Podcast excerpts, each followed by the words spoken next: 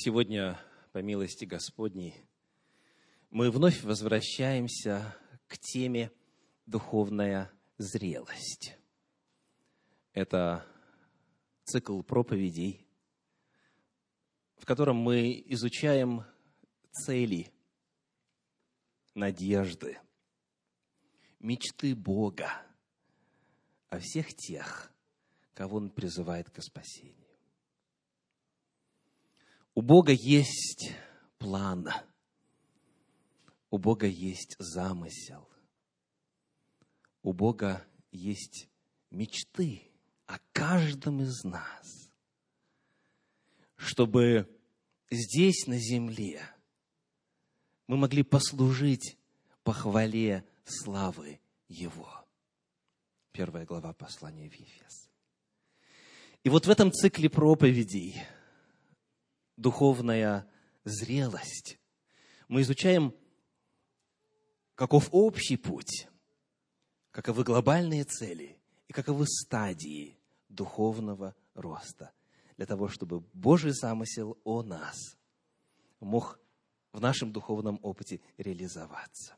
В этом цикле проповеди уже прозвучали следующие темы. Сколько вам лет? Знак вопроса. Каков ваш духовный возраст? То есть, Далее, рождение свыше, начало духовной жизни, духовные младенцы. И четвертая проповедь называлась «Духовная юность, двоеточие, сила». Сегодня, в пятой по счету проповеди, мы рассмотрим следующий вопрос. Духовная юность, двоеточие, победа над дьяволом. Духовная юность, двоеточие, победа над дьяволом. Давайте обратимся к Священному Писанию, к тому отрывочку, который содержит самое яркое, концентрированное описание этапов духовного роста. Это первое послание Иоанна, вторая глава, стихи с 12 по 14. Первое послание Иоанна, вторая глава, стихи с 12 по 14.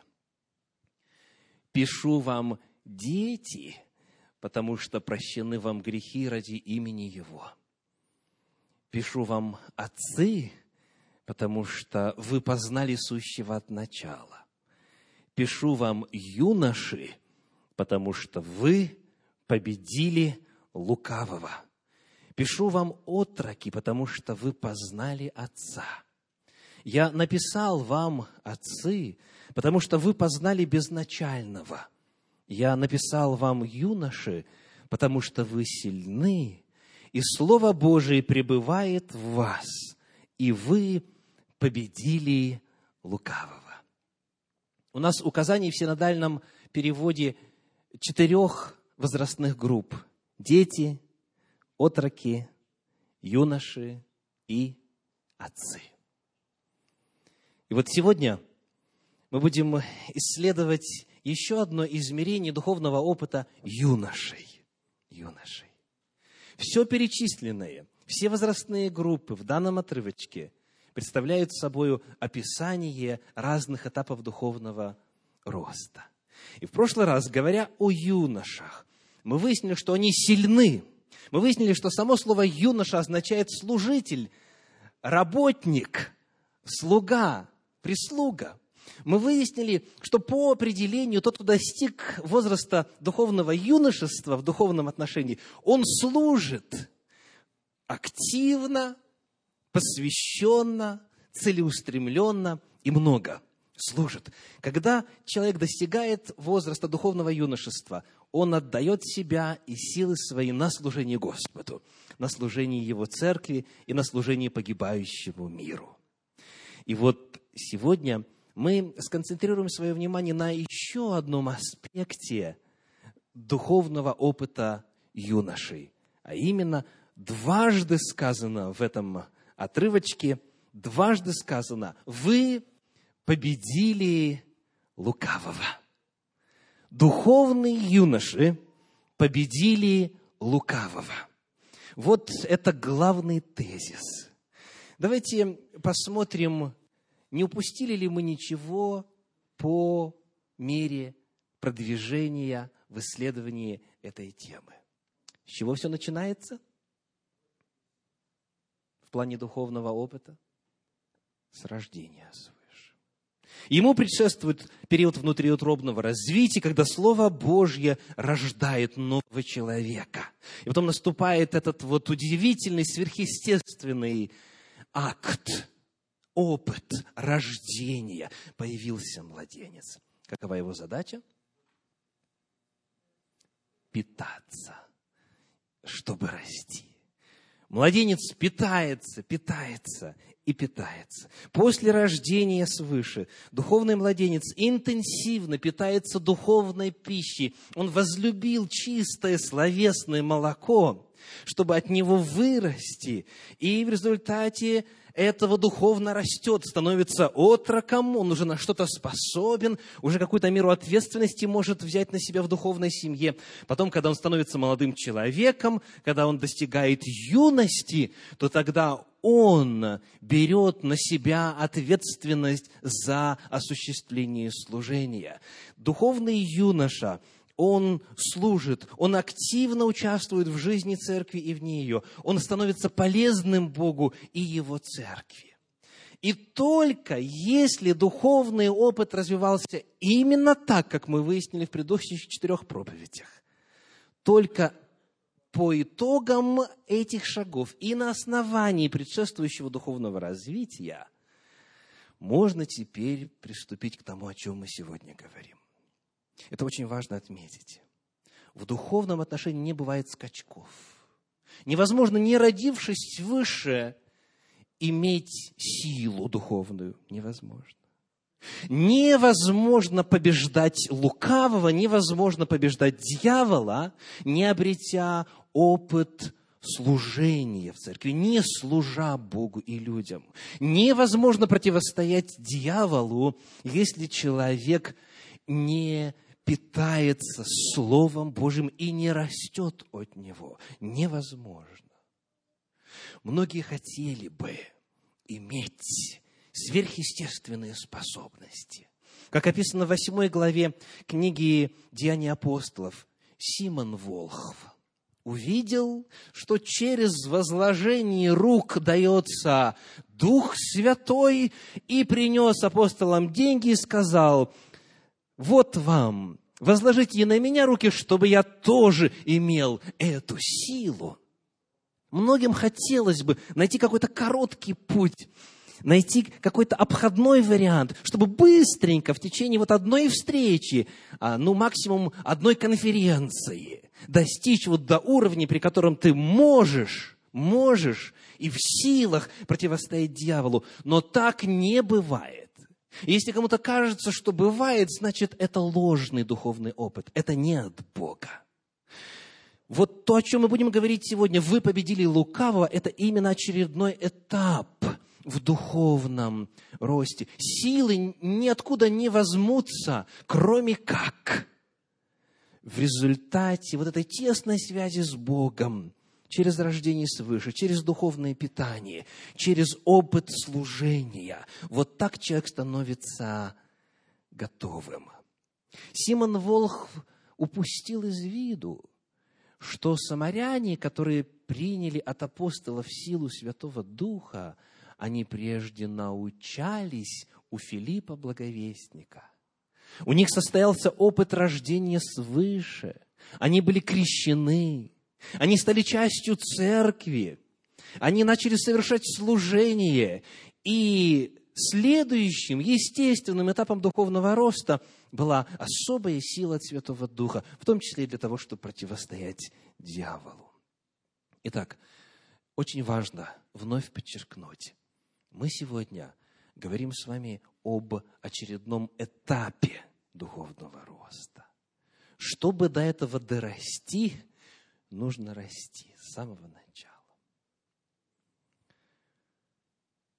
По мере духовного роста, когда человек становится представителем духовного юношества, Бог теперь может использовать его не только для служения в церкви и вне ее, он может использовать теперь этого человека для больших целей, для духовной войны с самим дьяволом и всеми его приспешниками, демонами, бесами, злыми нечистыми духами.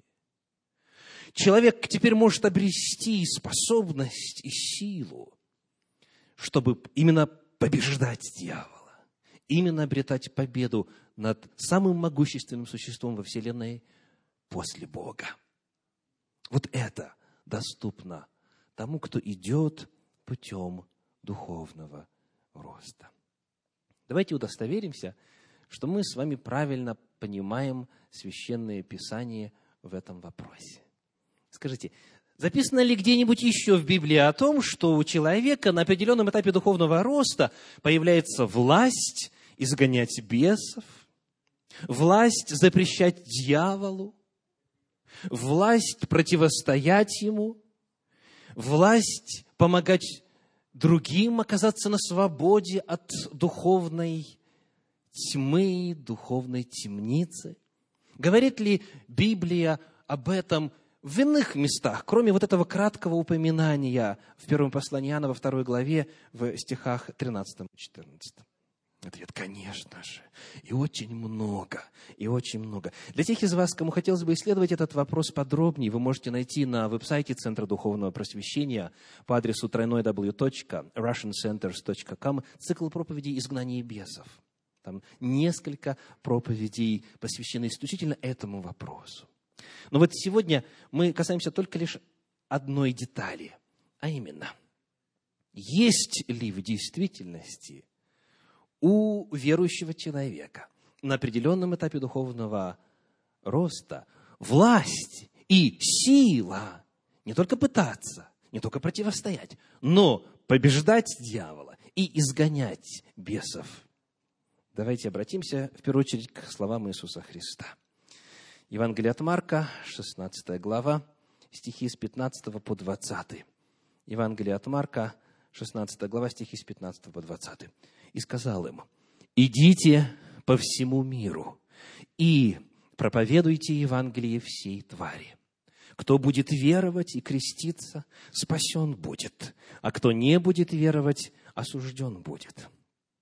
Уверовавших же будут сопровождать сии знамения.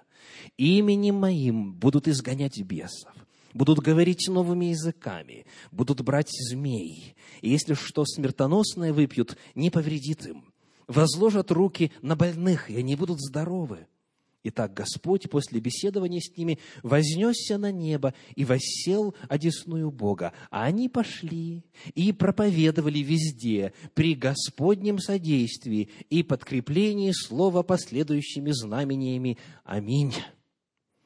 Последний разговор Иисуса Христа со своими учениками, со своими последователями. Здесь присутствовало человек около 120 Ибо мы находим в 15 главе 1 послания Коринфянам, что Он явился, Иисус Христос, после Своего воскресения, однажды более чем 120 братьям в одно время. Так? Это была Его последняя встреча, вот там вот на горе, откуда Он вознесся назад к Отцу. И вот здесь Он говорит ко всем, кто стоял там, не только к апостолам, но и ко всем иным, кто пришел туда вместе с учениками. Он говорит о том, что им в помощь для служения дана власть и сила. Вопрос к вам. Согласно прочитанному, кому, кому дана власть изгонять бесов? Кого это касается? У кого есть власть именем Иисуса Христа изгонять бесов? Согласно тексту, согласно словам Иисуса. Кому? Давайте посмотрим на определенные условия, на последовательность этапов духовного роста, которые тут указаны. Итак, с чего все начинается? 15 стих. С чего? Давайте посмотрим заново. С провозглашения истины о спасении, с проповеди Евангелия. Идите по всему миру и проповедуйте Евангелие всей твари. В иных местах сказано Евангелие царствия. Не только Евангелие благодати, но Евангелие царствия. Со всеми принципами царства, с законами царствия и так далее. Итак, проповедь – это первое.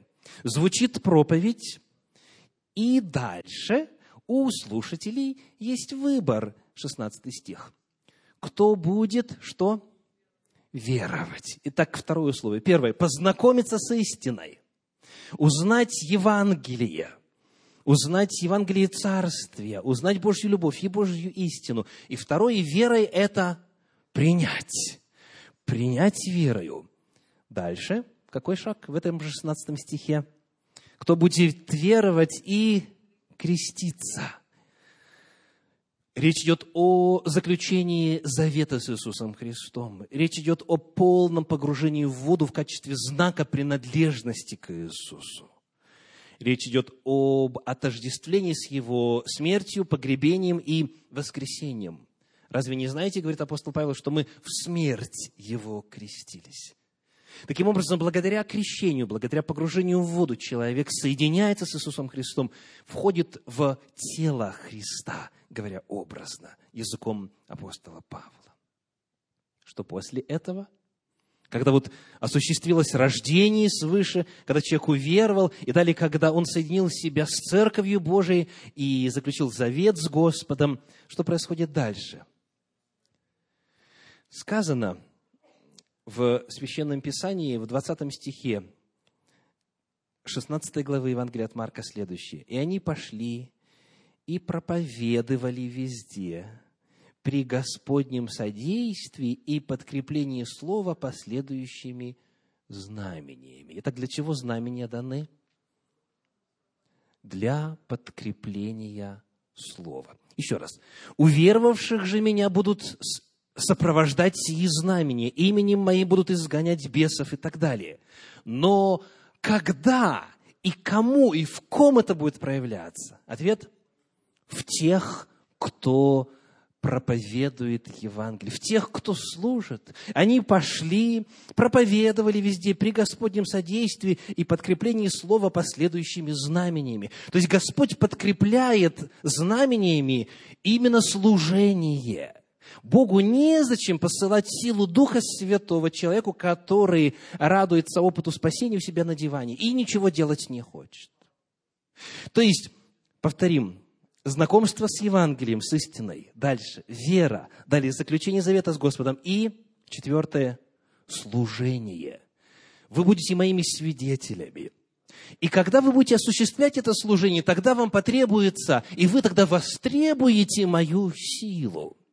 Человек, который не служит, который не дорос еще до возраста юношества духовного, чтобы именно быть служителем, он не обретет крещение Святым Духом. Господу просто незачем это крещение посылать.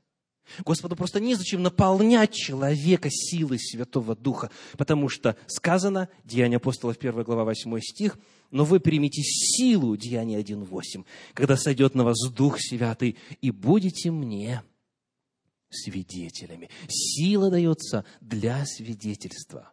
И они пошли и проповедовали везде при Господнем содействии и подкреплении слова последующими знаменями. Итак, благая весть заключается в том, что в действительности, согласно словам Иисуса Христа, те, кто услышал проповедь, те, кто поверил, те, кто крестился, и те, кто служит, в их жизни и в их духовном опыте будут сии знамения. Вот именно у них. Именно у них. Вы видите, та же самая картина. Та же самая картина, что открыто в первом послании Иоанна во второй главе, где именно духовные юноши победили дьявола. Не дети, не отроки. На определенном этапе духовного возрастания. По ходу отметим, что нет в Священном Писании такого понятия, как особый дар изгнания бесов. Есть много даров Святого Духа. Сколько? 27. Некоторые богословы насчитывают 28. Много. Служения различные, действия различные, дары различные. Но среди всего этого обильного перечня духовных даров нету дара изгнания бесов. То есть это не удел некоторых. Это не удел лишь избранных. Это открыто, потенциально для всех, для любого, кто родился свыше, питается духовным молоком, возрастает и служит Господу. Для любого на определенном этапе духовного возраста – это доступно. Власть над дьяволом и бесами. Вы, юноши, победили лукавого. Посмотрим, как апостол Иаков об этом писал. Послание Иакова, 4 глава, 7 стих. Иакова 4, 7. 4 глава, стих 7. Итак, покоритесь Богу, противостаньте дьяволу, и убежит от вас. Покоритесь Богу, как раз-таки и описывает вот те этапы духовного роста, о которых мы говорили. Услышал слово истины, принял, поверил, крестился, служишь. Покоритесь Господу, облекитесь в Господа и во все оружие Его, облекитесь во Христа Иисуса. И дальше, что делаете? Противостаньте дьяволу, противостаньте дьяволу. И самое удивительное, обетование. Давайте вместе.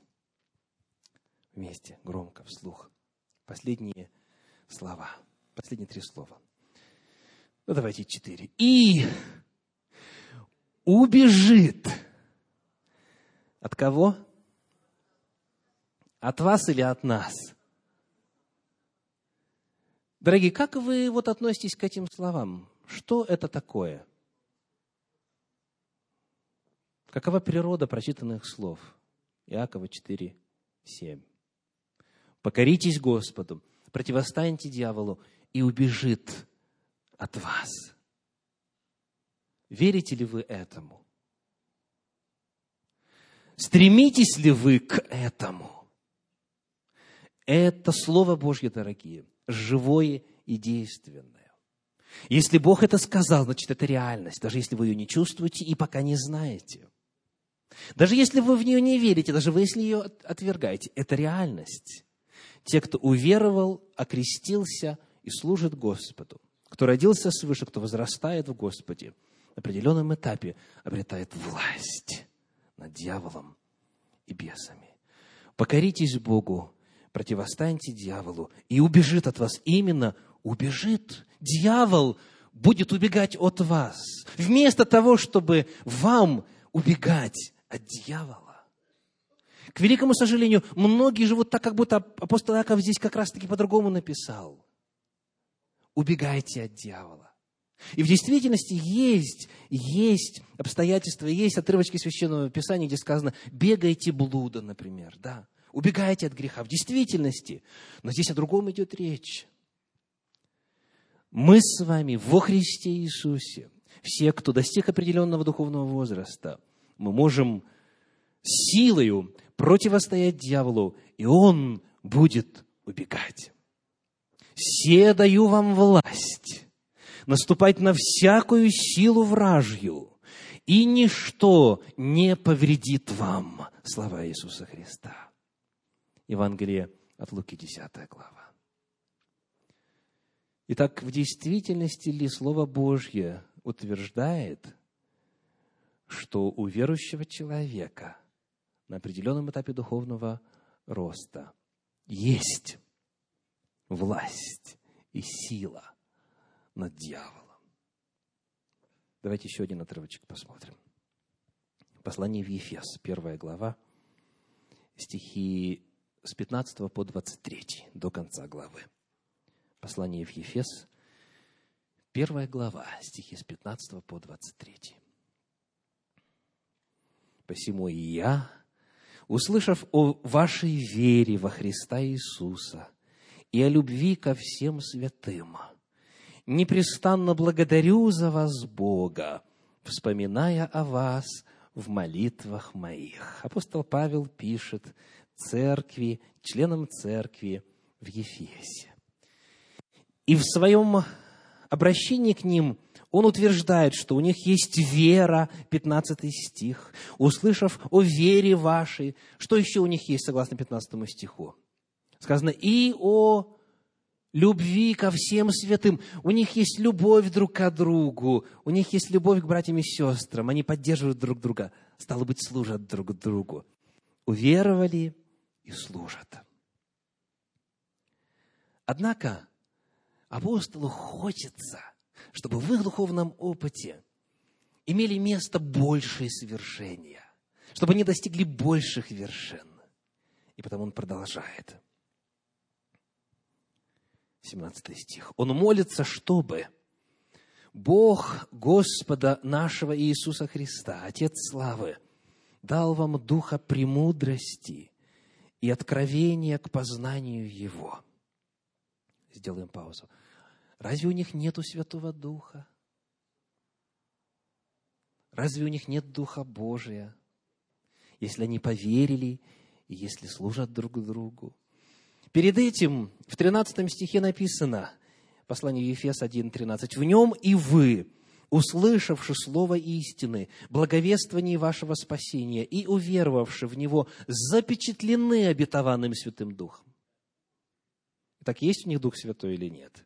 Конечно, Он возродил их к духовной жизни. Когда они услышали весть и уверовали, произошло рождение свыше, свыше, произошло запечатление Святым Духом. Они ведомы Святым Духом, в них живет Святой Дух. Но апостол Павел желает, чтобы Дух Святой нечто большее в них совершил. Он хочет, чтобы Дух Святой дал им откровение к познанию Бога. И вот в этом откровении дал им следующее. Читаем далее 18 стих.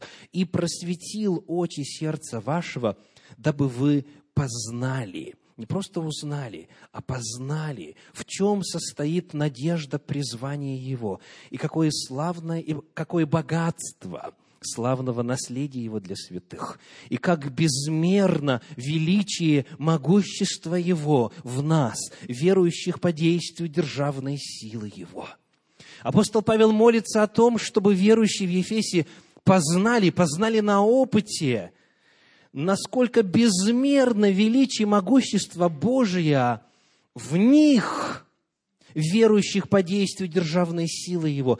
Божье могущество в верующем человеке потенциально не ограничено, оно именно безмерно.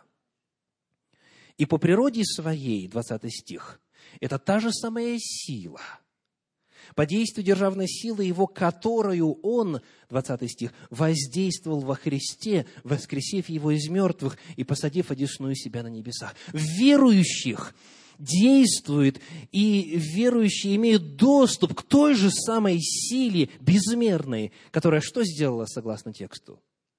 Которая воскресила Христа из мертвых. Есть ли что-либо более чудесное, есть ли что-либо более могущественное, чем воскресение из мертвых? Вот эта же самая сила доступна, дорогие, всем, кто родился свыше. Она доступна. Та же самая сила. И далее указывается статус Иисуса Христа, и не только Его. 21 стих. «Превыше всякого начальства и власти, и силы, и господства, и всякого имени, именуемого не только в всем веке, но и в будущем» и все покорил под ноги его, и поставил его выше всего главою церкви. Итак, каков статус Иисуса Христа?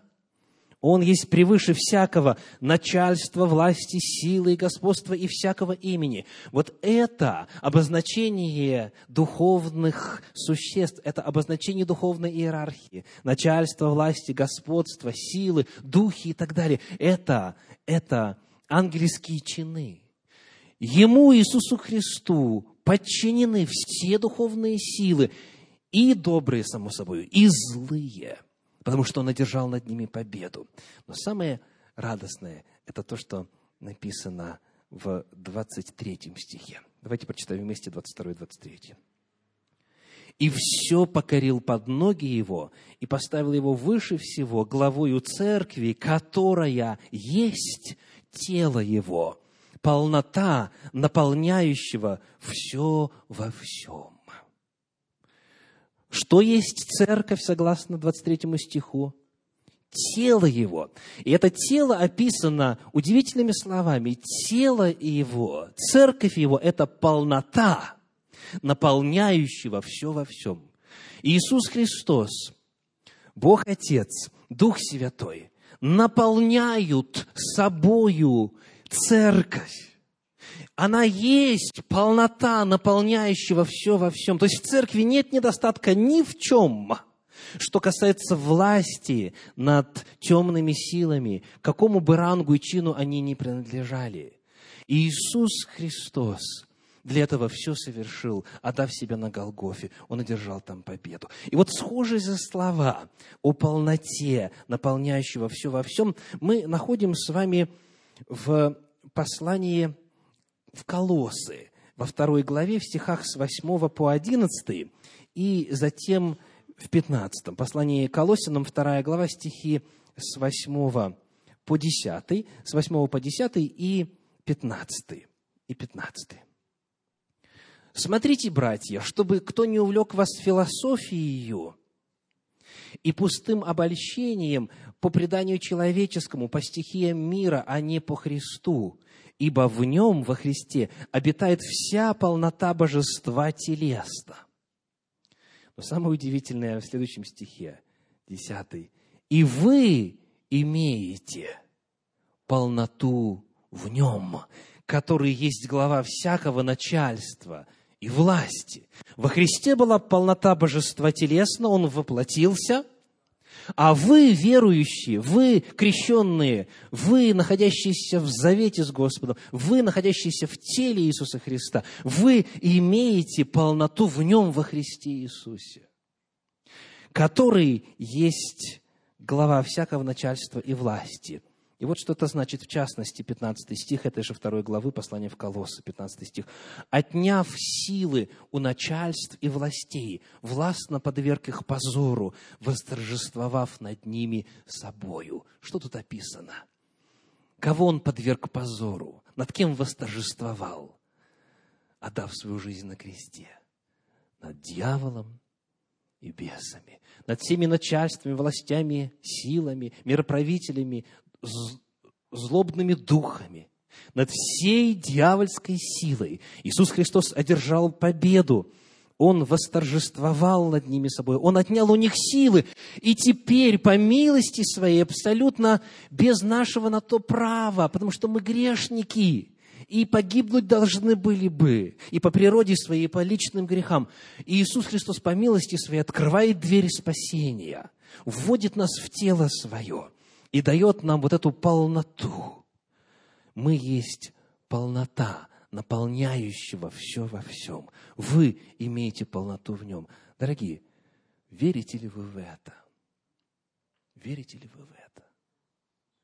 Церковь на земле и самое могущественное сообщество людей из всех когда-либо существовавших и существующих ныне. Церковь это представительство Иисуса Христа. В ней есть все, что есть в Иисусе Христе. Полнота, наполняющего все во всем. И вот в эту полноту Христову мы вырастаем. Мы вырастаем в меру полного возраста Христова. И это означает, давайте теперь посмотрим в личностном измерении следующее. Кто-то может в действительности сказать, да, согласен, что церковь, вот как вот понятие вселенское, как вот все верующие в Иисуса Христа во всей земле, на всей планете, в действительности, вот так вот в глобальном смысле, да, верю и признаю, что церковь имеет силу, она есть полнота, наполняющего все во всем. Но я, я, слабый, ошибающийся, согрешающая – еще лишь только всего-навсего 50 лет в церкви находящаяся, неужели я тоже и есть вот эта полнота, наполняющего все во всем. Давайте попытаемся вот эту вот величественную истину персонифицировать, свести на личностный уровень. Что у нас получится? Приглашаю вас вернуться э, к посланию апостола Павла в Ефес, Ефесиным. И мы там прочитаем чуть дальше. Мы закончили чтением 23 стиха, последнего стиха первой главы. А далее, во, втором, во второй главе, во втором разделе, давайте тоже вот с первого стиха, с первого стиха прочитаем далее. Далее, до седьмого. Послание в Ефес, вторая глава, с первого стиха. Написано. «И вас, мертвых по преступлениям и грехам вашим, в которых вы некогда жили, по обычаю мира сего, по воле князя, господствующего в воздухе, духа, действующего ныне в сынах противления, между которыми и мы все жили некогда по нашим плотским похотям, исполняя желания плоти и помыслов, и были по природе чадами гнева, как и прочие. Бог, богатый милостью, по своей великой любви, которую возлюбил нас – и нас, мертвых по преступлениям, оживотворил со Христом. Аллилуйя! Благодатью вы спасены. Итак, Он спас нас, оживотворил нас. Это рождение свыше. Но далее сказано, шестой стих, «И что сделал? Воскресил с Ним, и воскресил с Ним» Подожди, кого воскресил? Кого воскресил? Нас. О церкви идет. И воскресил с ним, и посадил на небесах во Христе Иисусе. Подождите, что сделал? Посадил на небесах во Христе Иисусе. Дабы явить в грядущих веках преизобильное богатство благодати своей в благости к нам во Христе Иисусе. Вот сделав это, Он сделал это с целью, дабы в грядущих веках через нас осуществить свою работу и продемонстрировать свою благость. Итак, вот что написано теперь о нас, о каждом лично, кто уже рожден свыше и вошел в Божью семью, заключил завет с Господом. И вы знаете, у нас здесь с вами только два варианта – либо мы это принимаем верою, либо отвергаем. Итак, что вы делаете? Принимаете или отвергаете? То есть это правда или нет? Это реальность или нет? Или это теория? Или это история минувших дней в первоапостольском веке? Или это вообще просто надежды? Павлу так казалось, может быть верите ли вы Богу или нет. Приглашаю вас сейчас продемонстрировать свою веру, совершив исповедание веры. То есть вот здесь в стихах с 4 по 7 говорится о том, что Бог сделал для нас, множественное число. Но коль скоро Он сделал это для нас, значит, Он сделал это для меня и для каждого из нас, присутствующих здесь, верно? Потому приглашаю вас прочитать это с использованием местоимений личных. Готовы? То есть там, где говорится нас, нас, их и прочее, прочее, говорите я, меня, мне, если вы в это верите. Ибо сказано в Священном Писании, если сердцем веруешь, устами исповедуешь. Готовы? Исповедание веры. Читаем стихи с 4 по 7, послание в Ефес, 2 глава.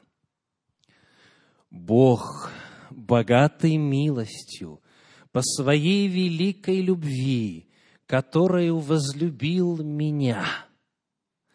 И меня, мертвого по преступлениям, оживотворил со Христом. Благодатью я спасен. И воскресил с Ним, и посадил на небесах во Христе Иисусе, дабы явить в грядущих веках – преизбильное богатство благодати своей в благости ко мне во Христе Иисусе. Аминь. Аминь. Это выбор, поверить или не поверить. Ну, еще один отрывочек, коротко. Книга Откровения, 12 глава, стихи 10 и 11. Еще один отрывочек, который доказывает и убеждает нас, и повторяет снова – что мы в действительности на определенном этапе духовного роста победили дьявола, победили дьявола. Книга Откровений, 12 глава, стихи 10 и 11.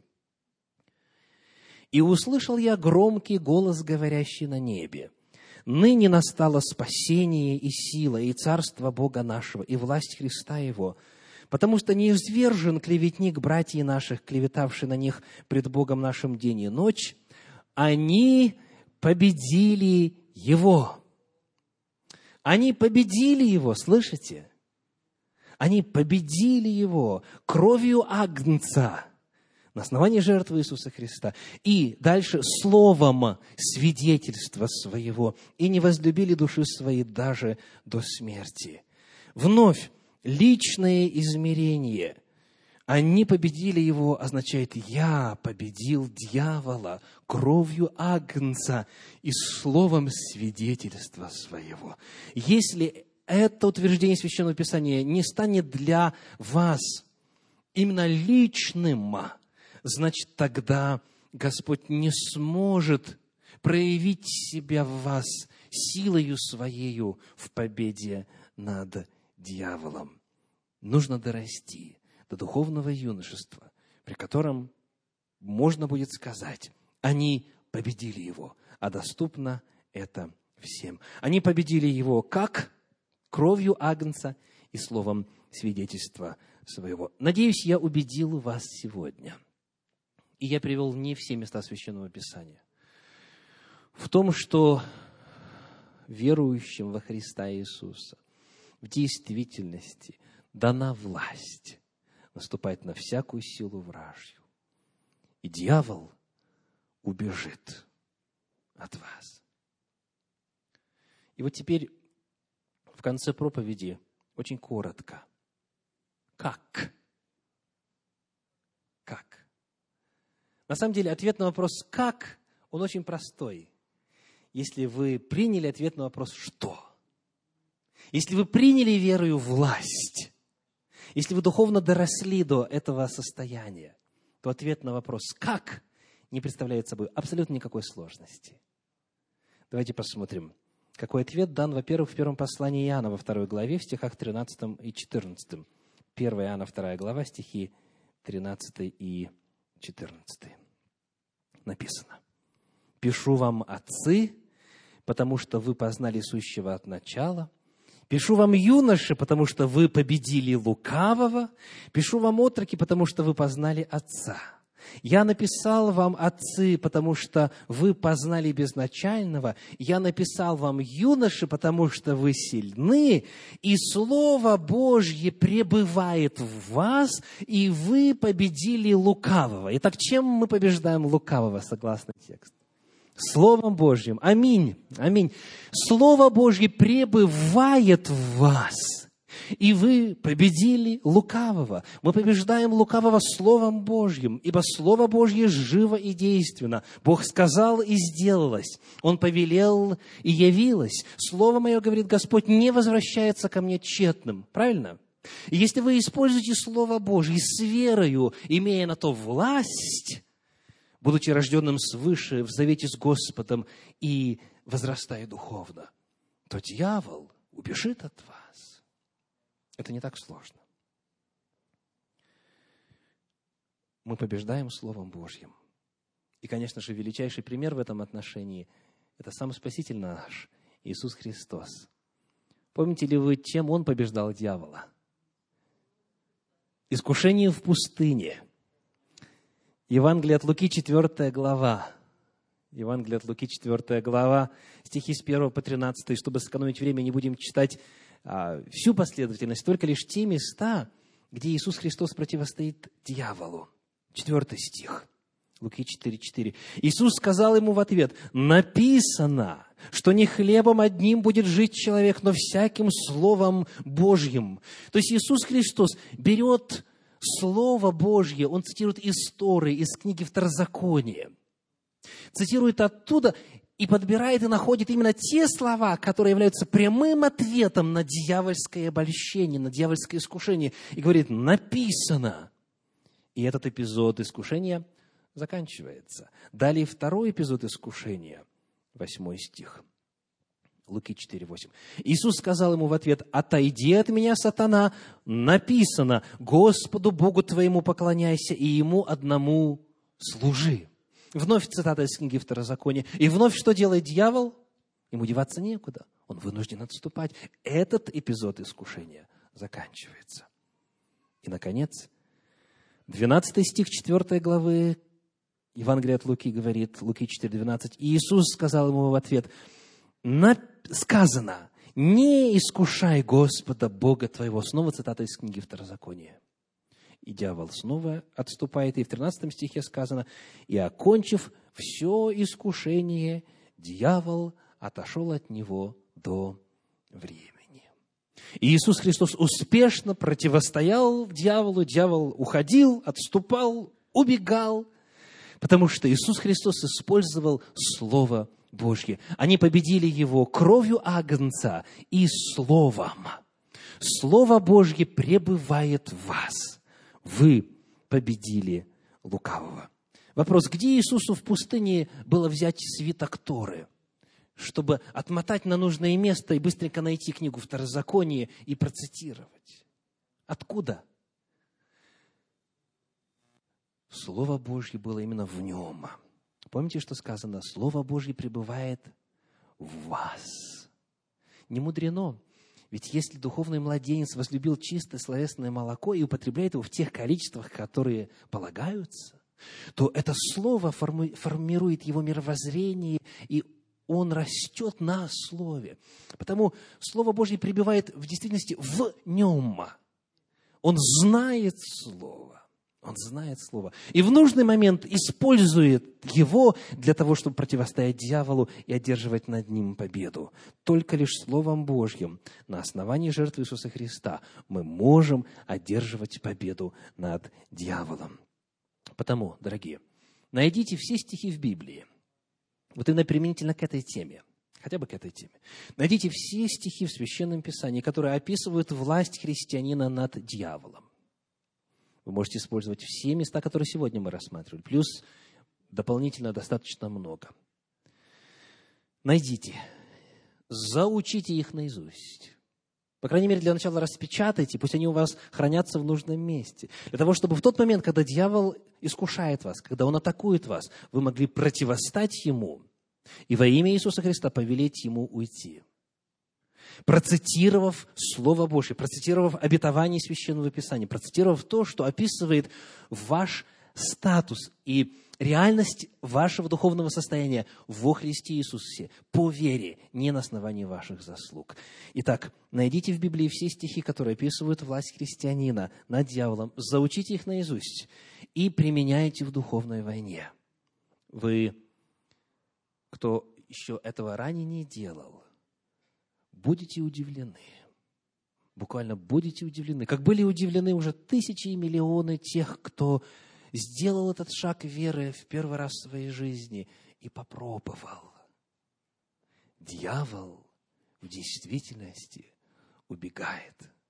Это реальная сила, это реальная власть. Итак, сегодня наша тема – духовные юноши. Двоеточие. Победа над дьяволом. Победа над дьяволом. Тот, кто достиг уровня духовной молодости, кто совершает служение в церкви, обретает от Господа особую силу для того, чтобы бороться с дьяволом. Он изгоняет бесов – он освобождает измученных на свободу. Тот, кто достиг этого уровня духовной зрелости, он побеждает, успешно побеждает дьявола. И потому вопрос ко всем присутствующим, каков ваш духовный возраст? Оцените себя. Оцените свой духовный возраст. Сколько вам лет? Есть ли в вашем духовном опыте вот это измерение? Доросли ли вы уже вот до уровня духовного юношества? Принимаете ли вы Божью истину о том, что во Христе Иисусе вам дана власть наступать на всякую силу вражью, и вы победили лукавого? Принимаете ли вы эту истину? И следующий вопрос, используете ли вы ее? Пользуетесь ли вы этой властью, которую вам дал Господь Иисус Христос? Каждый духовный человек на определенном этапе духовного роста должен обрести опыт изгнания бесов. Каждый, уверовавший в Иисуса Христа, на определенном этапе духовного возрастания должен обрести навык победы над дьяволом, навык освобождения от оккультной зависимости. Это цель на этом этапе духовного роста. И это вопрос веры. А значит, это зависит от каждого из нас лично. Последний отрывочек на сегодня. 1 Петра, 5 глава, стихи 8 и 9. 1 Петра, 5 глава, стихи 8 и 9.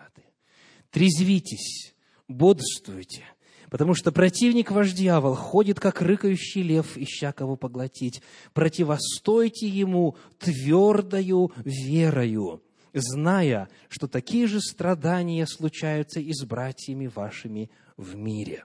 Чем можно противостоять дьяволу? Верою. Какой верой? Твердой верой. Мне бы хотелось предложить вам, как звучит часть девятого стиха в современном переводе Стерна. «Дайте ему отпор». Девятый стих Стерн переводит дайте ему отпор, то есть дьяволу, будучи тверды в вере. Вот это цель для всех на определенном этапе духовного роста. И вы знаете, в первый раз это всегда страшно. В первый раз это всегда трудно. В первый раз это всегда преодолении сопротивления, в первую очередь, вот своих собственных твердынь, которые восстают против познания воли Божьей. Я вспоминаю один из эпизодов э, в своем духовном пути в 2008 году. Хотя по милости Господней и до этого мне доводилось быть и свидетелем, и участником служения противостояния дьяволу – в самом конкретном предметном виде, путем изгнания бесов из одержимых. Но вот этот вот случай мне особо врезался в память в 2008 году в Риге, когда я проводил семинар «Разрушенные проклятия». Этот случай врезался, потому что все было очень неожиданно. Я никак не ожидал, что именно так все произойдет. На семинар приходила одна молодая женщина, которая после проповеди подходила ко мне и задавала дополнительные вопросы. Она рассказала свою историю, страшную, жуткую историю духовной зависимости. В отроческом возрасте она осознала, что одержима – и бесы мучили ее, пытались утопить, и задушить, и, и так далее, и так далее. Не буду пересказывать все эти ужасы. И вот она пришла на, на семинар «Разрушенные проклятия» в надежде обрести свободу. Мы пообщались, и на следующий день должна была прозвучать тема освобождения от проклятий с возможностью отречься от всяких оккультных и иных греховных дел и освободиться от дьявольской зависимости. И потому я не намеревался противостоять дьяволу или каким-то образом повелевать бесам и так далее. Мы пообщались с ней, я рассказал о том, к чему нужно быть готовым, принести этот список и так далее, и так далее. И э, напоследок я предложил помолиться о ней. Мы взялись за руки, я держал ее руки в своих, и я начал совершать простую молитву. Господь Иисус, сохрани ее сейчас в дороге, назвал имя, благослови Дух Святой ей вспомнить все, что стало причиной дьявольской зависимости в ее жизни. Подготовь ее к следующим нашим встречам, к следующему вечеру. То есть я просто молился о том, чтобы Господь ее благословил, сохранил в пути, и чтобы она смогла прийти на следующий раз. Но как только я начал молиться, она вдруг начала все учащеннее дышать. Вот так вот. И с каждым разом все глубже и глубже. Потом это глубокое дыхание переросло в стон. То есть она стонала так, как будто внутри что-то что болит. И э, этот стон потом вылился в крик. И после этого я почувствовал, как ее руки стали дрожать. И после этого тело ее стало буквально трястись. Моей инстинктивной реакцией было ее обнять и крепко прижать к себе. Потому что я знал, что если это дальше будет идти по нарастающей, она может упасть и пораниться, или голову разбить и так далее. И я ее крепко прижал к себе. И тут у меня уже выбора не было. Во имя Иисуса Христа – повелеваю тебе, дьявол, повелеваю вам бесы, демоны, злые духи, выйдите, изыдите из нее. Я начал приводить библейские обетования, некоторые из тех, которые мы с вами сегодня рассматривали в проповеди. Я начал повелевать во имя Иисуса Христа. И некоторое время она продолжала и стонать, и биться, и дрожать, но по мере произнесения вот этого прямого обращения к дьяволу с использованием Слова Божьего, она стала все более и более успокаиваться. И, наконец, затихла и успокоилась, стала дышать ровно. И когда я сказал «Аминь», она смотрела просветленными глазами на мир. Мы ожидали, что освобождение произойдет на завтра. А Господь явил силу и доказал ей, что Он уже сегодня дарит определенную меру свободы. И затем, на основании ее поименного отречения от всех причин проклятия, она обрела еще большую меру свободы. И это был совершенно иной человек. Это было видно во всем. Я благодарю Господа за то, что Он дал нам по милости Своей, не по нашим заслугам, власть наступать на всякую силу вражью. Верите ли вы в это? Дайте дьяволу отпор, будучи тверды в вере. В следующий раз будет легче. На пятый, на десятый. Это будет частью вашей жизни. Желаю вам продолжения духовного роста, чтобы Господь мог сделать вас полезными еще и еще больше, чтобы Он мог использовать вас здесь, на земле, для полной окончательной победы над силой дьявола. Аминь.